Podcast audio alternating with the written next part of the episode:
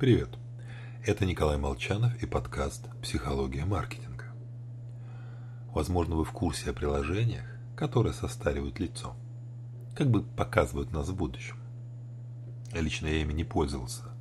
Идея, безусловно, забавная, но моя потребность в ней примерно такая же, как в фильтрах и масках для Инстаграма. Нулевая. Пусть, мол, зумеры играются, думал я. А потом до меня неожиданно дошло. Когда я пишу о будущем, то настойчиво повторяю. Основная беда в том, что сиюминутное удовольствие настоящего перевешивают выгоды, которые мы можем получить в будущем.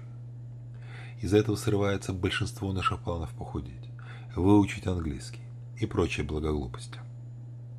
Причем упорное нежелание думать о будущем имеет под собой вполне рациональные эволюционные корни.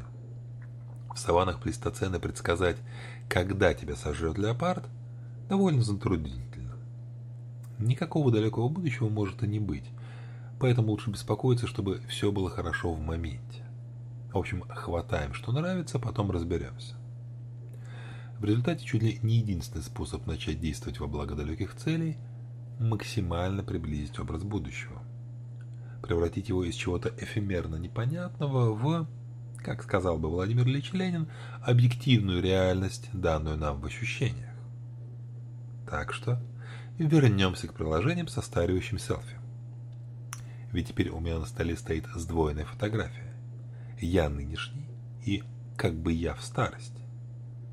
На первых порах, да и сейчас тоже, взглянув на этот кошмарик, я вздрагиваю. Будущее становится чуть ближе.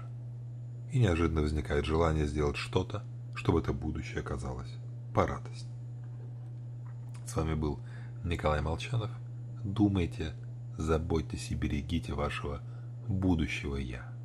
Всего вам хорошего.